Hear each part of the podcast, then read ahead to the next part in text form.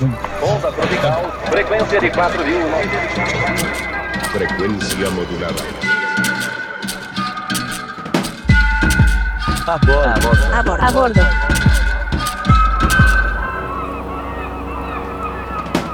La fotografía.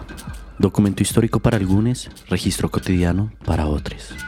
Desde las cámaras oscuras de Nipse, hace dos siglos, hasta los experimentos modernos con la inteligencia artificial, siempre ha existido una hegemonía, no solo en quienes han mirado históricamente, sino qué se ha mirado y cómo se ha mirado. La mayoría de la fotografía la han hecho hombres, predominantemente blancos y mayoritariamente europeos, que tenían una concepción muy particular del mundo y que también eran quienes podían acceder a las cámaras, a las películas fotográficas y a los viajes. Con el abaratamiento de la tecnología de los años 80 y 90, la fotografía y el acceso a las cámaras se volvió algo mundial, familiar y en últimas, personal. Desde entonces, nuevas miradas se han abierto un campo y han generado nuevas propuestas sobre quiénes miran, qué miran y cómo lo miran. Hoy, en A Bordo, un podcast de vista, entraremos a bordo del viaje de Warmi Foto, una colectiva de mujeres fotógrafas de Bolivia quienes impulsan nuevas narrativas sobre diferentes diálogos sociales y personales, y todos desde la mirada de distintas mujeres. Acompañémoslas en su viaje.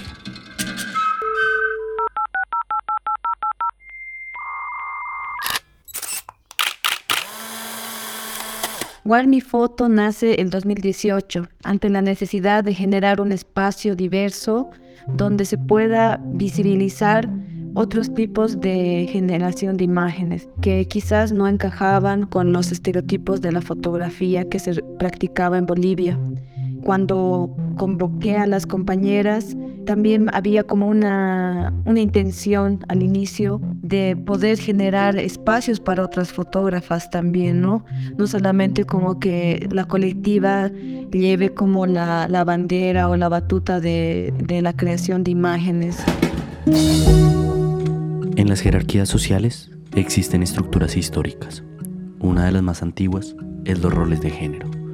Se ha asumido que las mujeres pertenecen a ciertos lugares y que deben ejercer ciertas labores ya predeterminadas.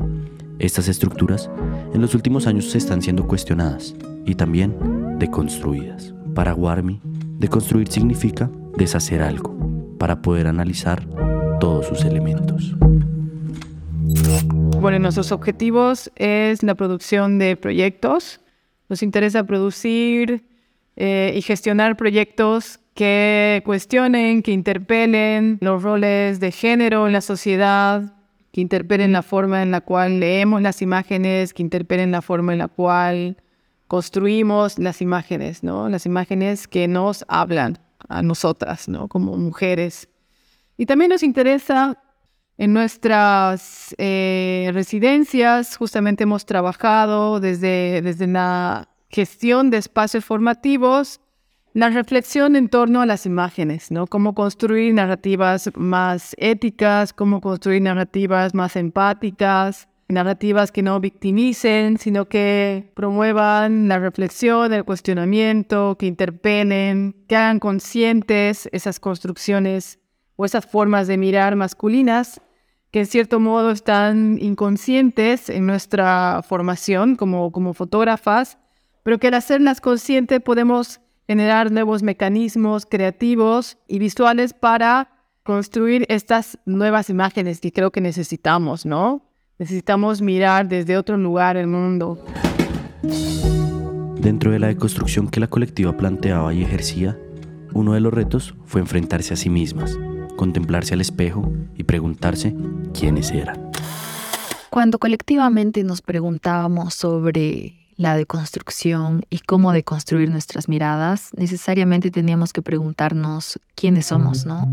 E iniciar este viaje hacia adentro, hacia nosotras mismas y entender cómo es que habíamos, cómo es que nosotras nos habíamos construido, cómo es que nuestra manera de ver, nuestras miradas se habían construido y ahí nos dimos cuenta que habían muchos temas y de repente muchas heridas que nos atravesaban, ¿no? El tema del cuerpo, la identidad, el placer, la familia, todas estas temáticas de género que están atravesadas por estos conceptos que acabo de nombrar. Entendíamos que para deconstruirnos era necesario reconocer estas heridas y mirarlas con amor. Era necesario abuenarnos con esta realidad para poder construir una mirada mucho más genuina, eh, mucho más consciente, también para poder mirar de esta manera a lesotres. Y es así que ha iniciado eh, este nuestro viaje que hemos plasmado en esta bitácora.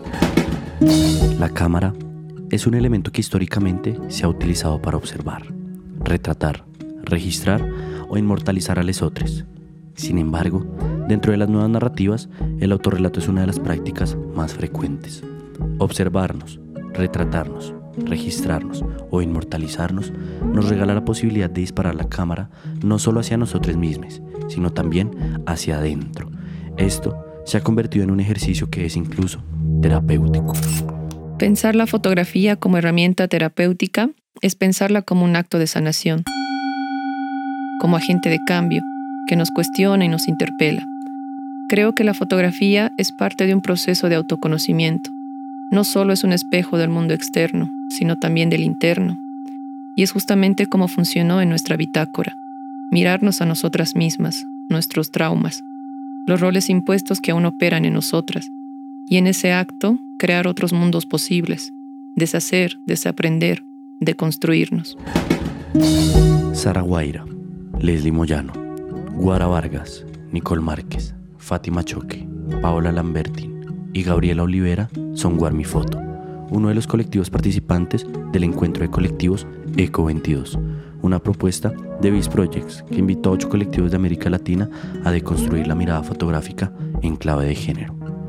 Para ello, ellas decidieron fabricar una bitácora hacia la deconstrucción, bitácora en la que cada una proponía un proyecto personal proveniente de sus dudas y de su archivo familiar fotográfico. Gabriela Olivera presenta Pudere. ¿Por qué sentí vergüenza mientras tenía relaciones sexuales? A partir de esta pregunta surge mi proyecto Pudere, que significa lo que debe avergonzar. Indagué en mi crianza, en la de mi madre y la de mi abuela, todas atravesadas por la religión católica. ¿Mi madre habrá tenido orgasmos? Me pregunté. ¿Mi abuela alguna vez se habrá visto la vulva? ¿Se habrá tocado?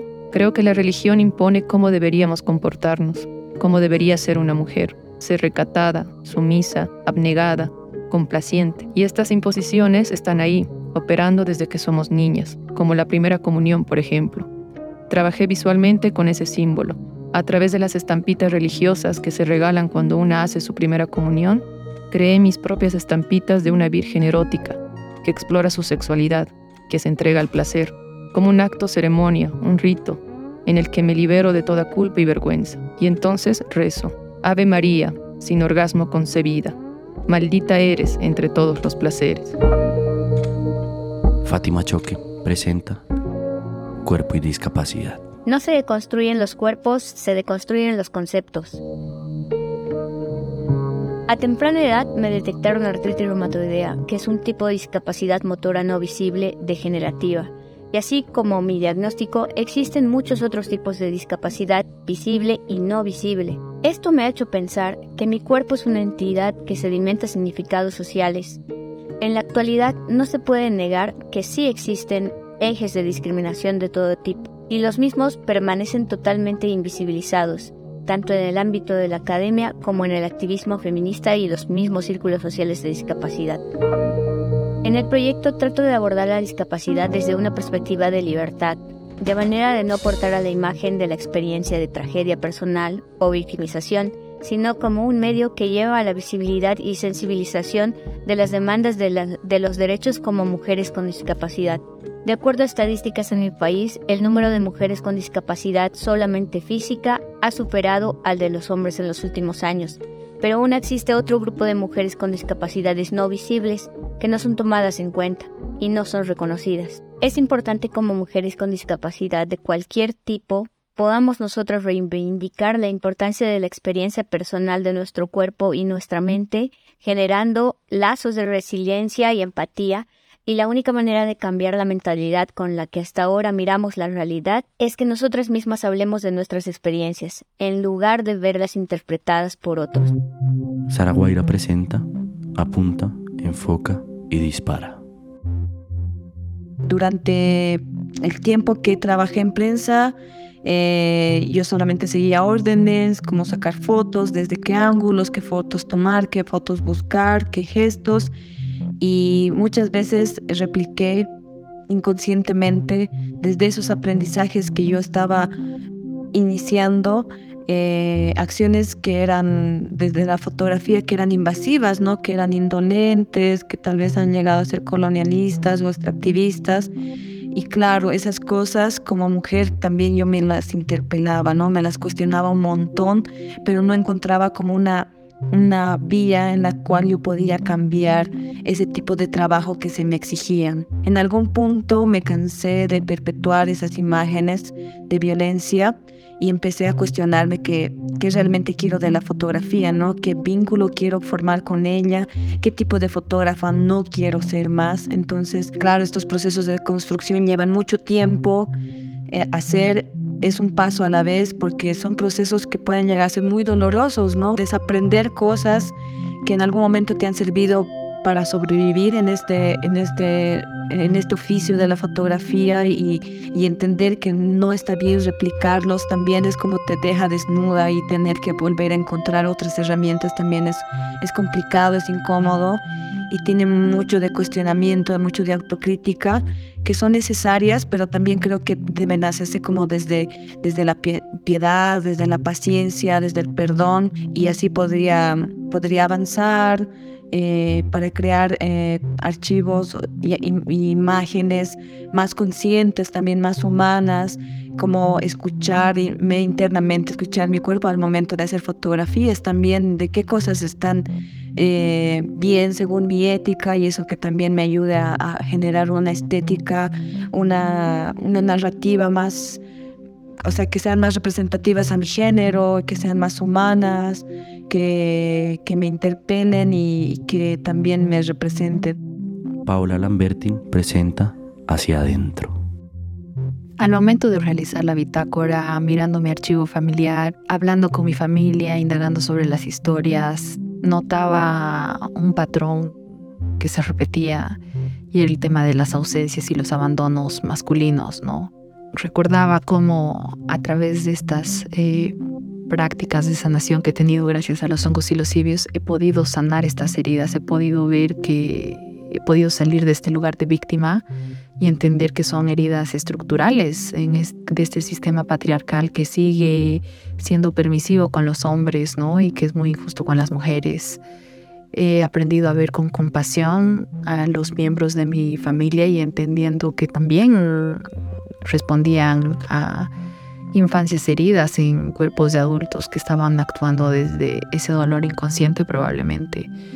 Y también me parecía importante desestigmatizar estas plantas que están catalogadas como drogas cuando en realidad son medicinas y son caminos y vienen de una sabiduría ancestral de pueblos indígenas que gracias al colonialismo y a la guerra contra las drogas eh, contemporáneas se las ha estigmatizado como algo, algo malo. Entonces, creo que no era importante simplemente contar eh, mi historia, sino también hablar de la importancia de estas medicinas y darles el lugar que se merecen. Nicole Márquez presenta Bitácora de un viaje hacia la deconstrucción. La cuestionante para mi proyecto comienza como un proceso personal cuando al estar en otro país y en pleno proceso migratorio y todo lo que conlleva esa situación a todo nivel, incluso a nivel emocional y sintiéndome más latina y más boliviana que nunca y tan ajena a la sociedad europea. Reviso mi archivo fotográfico familiar como quien revisa el pasado para entender el presente y me doy cuenta por las muchas fotografías de mi madre y mi abuela, que además son las mujeres más influyentes y las personas más influyentes en mi vida. Fuera de Bolivia, pisando los suelos por los que camino ahora yo, que no solo he heredado características de sus personalidades, sino también todo este concepto de ser alguien a través de la profesión. Y como ello también hace muy parte de cómo es una mujer empoderada y demuestra ser fuerte y ambiciosa, que al final está solo marcando un estereotipo que en realidad lo que más provoca es sentir un enorme peso social y personal. Recuerdo desde muy temprana edad que mi madre me decía, no importa lo que hagas mientras seas la mejor. Y sé que sus intenciones eran buenas, pero han quedado resonando con los años. Sé que a ella también se lo decía mi abuela y con otras palabras y maneras, y que mi madre de alguna manera vivió acorde a ello. Entonces este proyecto es sobre esos mandatos familiares, esos mandatos matriarcales y sobre la profesionalidad de los pesos sociales y personales que conllevan. Guara Vargas presenta Apuntes para Guara. Mi proyecto empieza al yo conectarme con mi archivo y un, archivo en el cual no, no, me he visto reflejada por, muchos, por mucho tiempo. Esas imágenes de, de, una niña que al, nacer en un cuerpo femenino eh, nacía con un destino también establecido por la sociedad, nacía con una forma de vestir y nacía con todo un, un encasillamiento desde una sociedad conservadora eh, y también desde una familia conservadora. Yo me reencontré con mi archivo intentando reconstruir este archivo eh, como un acto psicomágico de, de, hacer yo misma una representación de esa niña que había sido representada de la manera que, mis padres me habían criado y de, la manera en que también la sociedad ve a una, a una persona eh, nacer en un cuerpo femenino. ¿no? Empecé a, a indagar entre mis archivos y encontré solamente una foto, que era la foto de la imagen de una niña en la que yo sí me sentía representada y transformé, e intervení mis fotografías con, esta foto y, así nació una serie de 10 fotografías que es como una mm, representación desde mi vida, desde lo que yo hubiera querido y cómo hubiera querido ser representada cuando cuando era niño. Leslie Moyano presenta Unicornios y Narvales.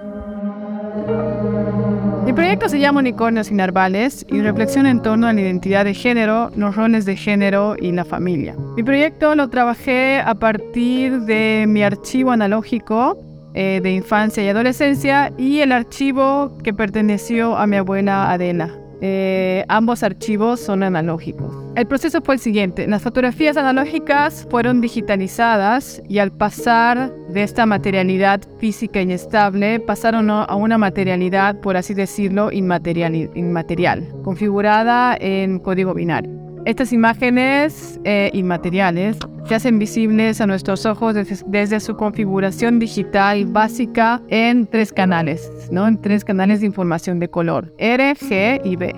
Cada canal es concebido como una hebra que se puede hilar. En este sentido, me basé un poco en el proceso eh, de la recombinación genética de ADN, donde una hebra de material genético se corta y se une a una molécula de material genético diferente, ¿no? Y así de esta manera crean como una nueva identidad, por así decirlo. Como un nuevo tejido. Entonces de esta forma fui tejiendo nuevas imágenes a partir del hilado de sus distintas hebras o canales de color, en los cuales eh, se hilaban no solo información de color, sino también emociones, temporalidades, simbologías, etc.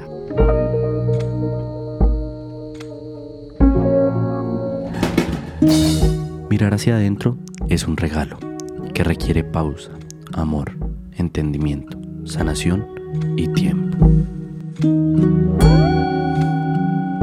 Existe un hilo que de alguna manera atraviesa todos nuestros proyectos, el hilo de la sanación. Cuando una se da cuenta que no es o no quiere ser aquello impuesto, cuando buscamos deconstruir conceptos, se genera un quiebre, se develan patrones, comportamientos que una arrastra de generaciones pasadas y que son necesarias sanar. En ese proceso nos acompañamos. La bitácora se construyó como si de alguna manera nos la pasáramos de mano en mano, hojeando la historia de la otra para construir la propia, enhebrando el hilo de la otra para suturar la herida propia. Si bien cada una atravesó, indagó y cuestionó ideas personales, hurgó en su pasado, la sanación es colectiva.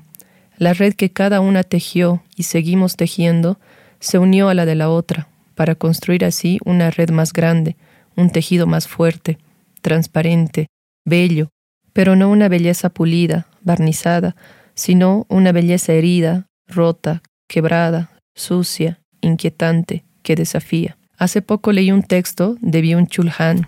Él dice, la belleza es rezagada, no es un brillo momentáneo, sino que alumbra en silencio y a través de rodeos. A la belleza no se la encuentra en un contacto inmediato, más bien acontece como reencuentro y reconocimiento. En la bitácora, nosotras reconocemos nuestra belleza desde la mirada de la otra. El arte y el ser humano se han acompañado históricamente. Las expresiones artísticas siempre han sido confesiones humanas, usadas para compartir, contar, expresar y exteriorizar aquello que nos atraviesa en el andar. El mayor poder del ser humano es transformar algo que lo envenena en algo que lo hace sentir vivo. Es así como el arte nos sana y nos volvemos artesanos de la vida y de lo humano. Mi nombre es Moreno Blanco y agradezco a Warmi Foto por su tiempo y por permitirnos estar a bordo de su viaje. Agradezco también a mis compañeros Sofía Tolosa y Alonso Almenara por dirigir la investigación y a Navin Kala por acompañarme en la creación de este universo sonoro. Nos vemos pronto en un próximo viaje.